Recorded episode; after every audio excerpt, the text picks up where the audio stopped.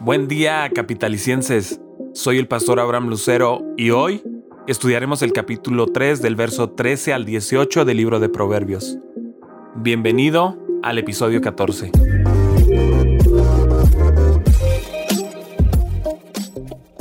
La sabiduría, el mayor de los bienes. Dichoso el que haya sabiduría, el que adquiere inteligencia, porque ella es de más provecho que la plata y rinde más ganancias que el oro es más valiosa que las piedras preciosas, ni lo más deseable se le puede comparar. Con la mano derecha ofrece larga vida, con la izquierda honor y riquezas. Sus caminos son placenteros, y en sus senderos hay paz. Ella es árbol de vida para quienes la abrazan, dichosos los que la retienen. Bienaventurado, dichoso y tres veces feliz son el mismo concepto. Bienaventurado es más profundo que felicidad, Bienaventurado significa que los factores externos no afectan a la estabilidad interior. La revista de psicología Hoy encuestó a 52 mil personas y les hizo la siguiente pregunta. ¿Qué los hace felices? Las respuestas fueron diversas. Algunos contestaron tener amigos y tener vida social. Tener buen trabajo, otros dijeron. Estar enamorado, tener éxito. Estar casado, tener un lindo apartamento o casa. En las respuestas encontramos un patrón común. Las personas consideran que las cosas externas determinan la felicidad. Cuando las cosas están bien, entonces podemos ser felices. Sin embargo, cuando las cosas no nos van tan bien, entonces somos los más miserables. La felicidad no depende de las circunstancias correctas, sino de la actitud correcta.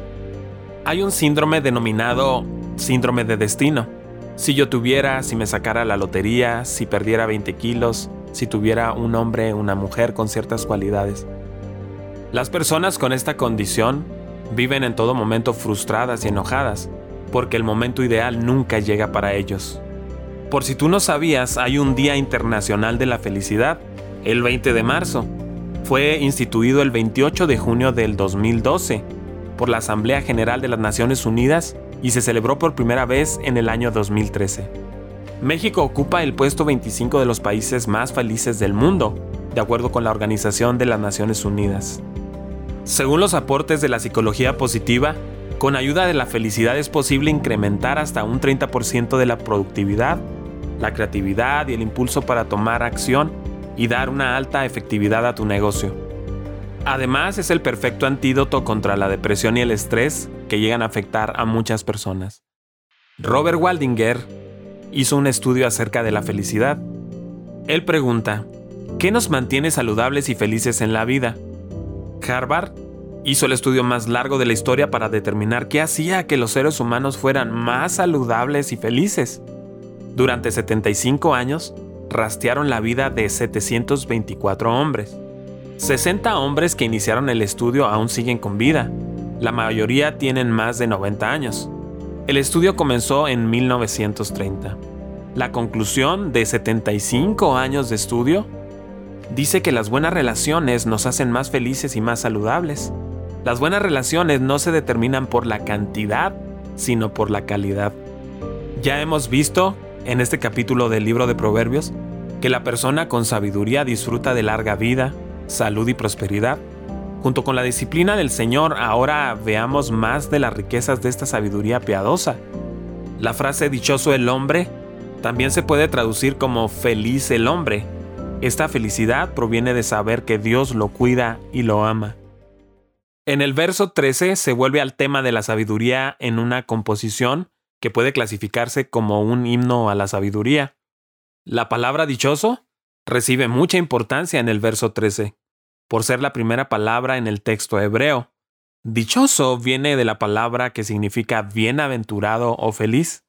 La verdadera felicidad se encuentra resumida en los pasajes con la palabra dichoso en Proverbios. Siempre hay que preguntar si ser dichoso es algo automáticamente dado cuando se cumple la condición de la palabra de Dios, o si Dios interviene a favor de uno cuando se cumple el mandato.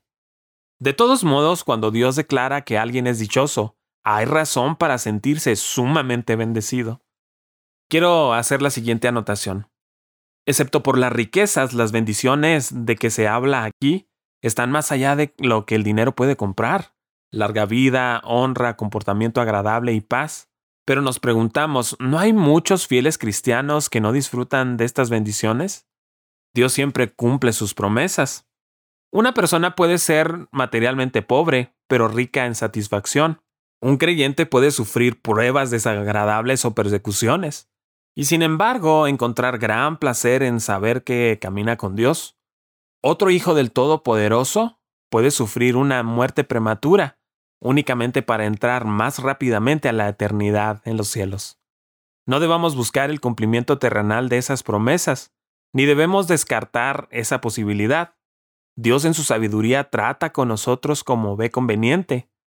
En cualquier momento de la vida podemos tener confianza de que a través de las circunstancias fáciles o difíciles, Dios nos cuida de la mejor manera posible.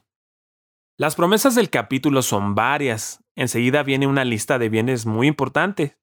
La conclusión de la sección va a declarar la sabiduría superior a todos los bienes del mundo. La lista de bienes inferior a la sabiduría es impresionante. Son cuatro categorías de bienes. En primer lugar está la plata, que se usa para el comercio internacional. En algún momento de la historia la plata tenía un valor tan alto como el oro. Más tarde en la historia se iba a descubrir bastante plata y el oro iba a tener más valor. El segundo bien que se menciona es el oro. Hay unas trece palabras en el Antiguo Testamento para el oro. La palabra que se encuentra en el versículo 14 representa el mejor oro que había en el mundo antiguo. A pesar de su altísimo valor, la sabiduría es superior. Uno de los regalos traídos al niño Jesús fue justamente oro fino. Un tercer bien viene de la palabra hebrea que puede significar perlas o corales. El coral venía de un crustáceo del mar y fue explotado para las joyas. Las perlas también venían del mar, de las ostras y también se utilizaban en las joyas. El cuarto bien es más ambiguo. La frase hebrea es kalhapakseik. No es muy bueno mi hebreo. Y no es muy clara la traducción. Se involucra algo como todo deseado y deja un cheque en blanco para el joven oyente.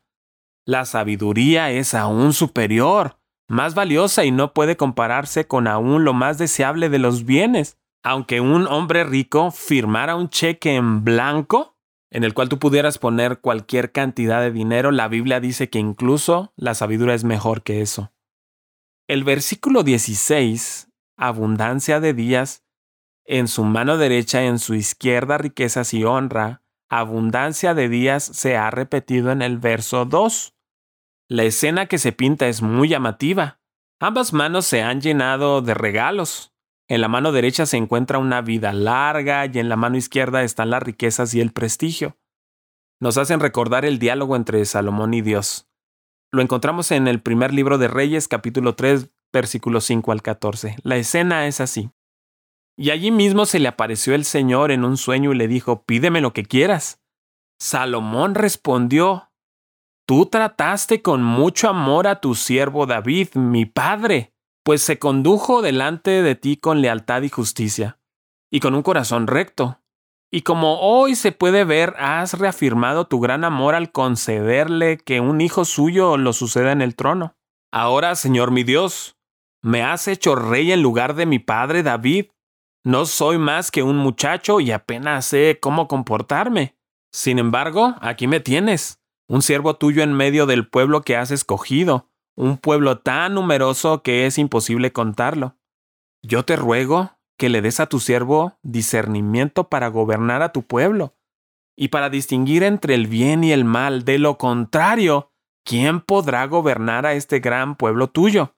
Al Señor le agradó que Salomón hubiera hecho esta petición, de modo que le dijo, Como has pedido esto y no larga vida ni riquezas para ti, ni has pedido la muerte de tus enemigos, sino discernimiento para administrar justicia, voy a concederte lo que has pedido.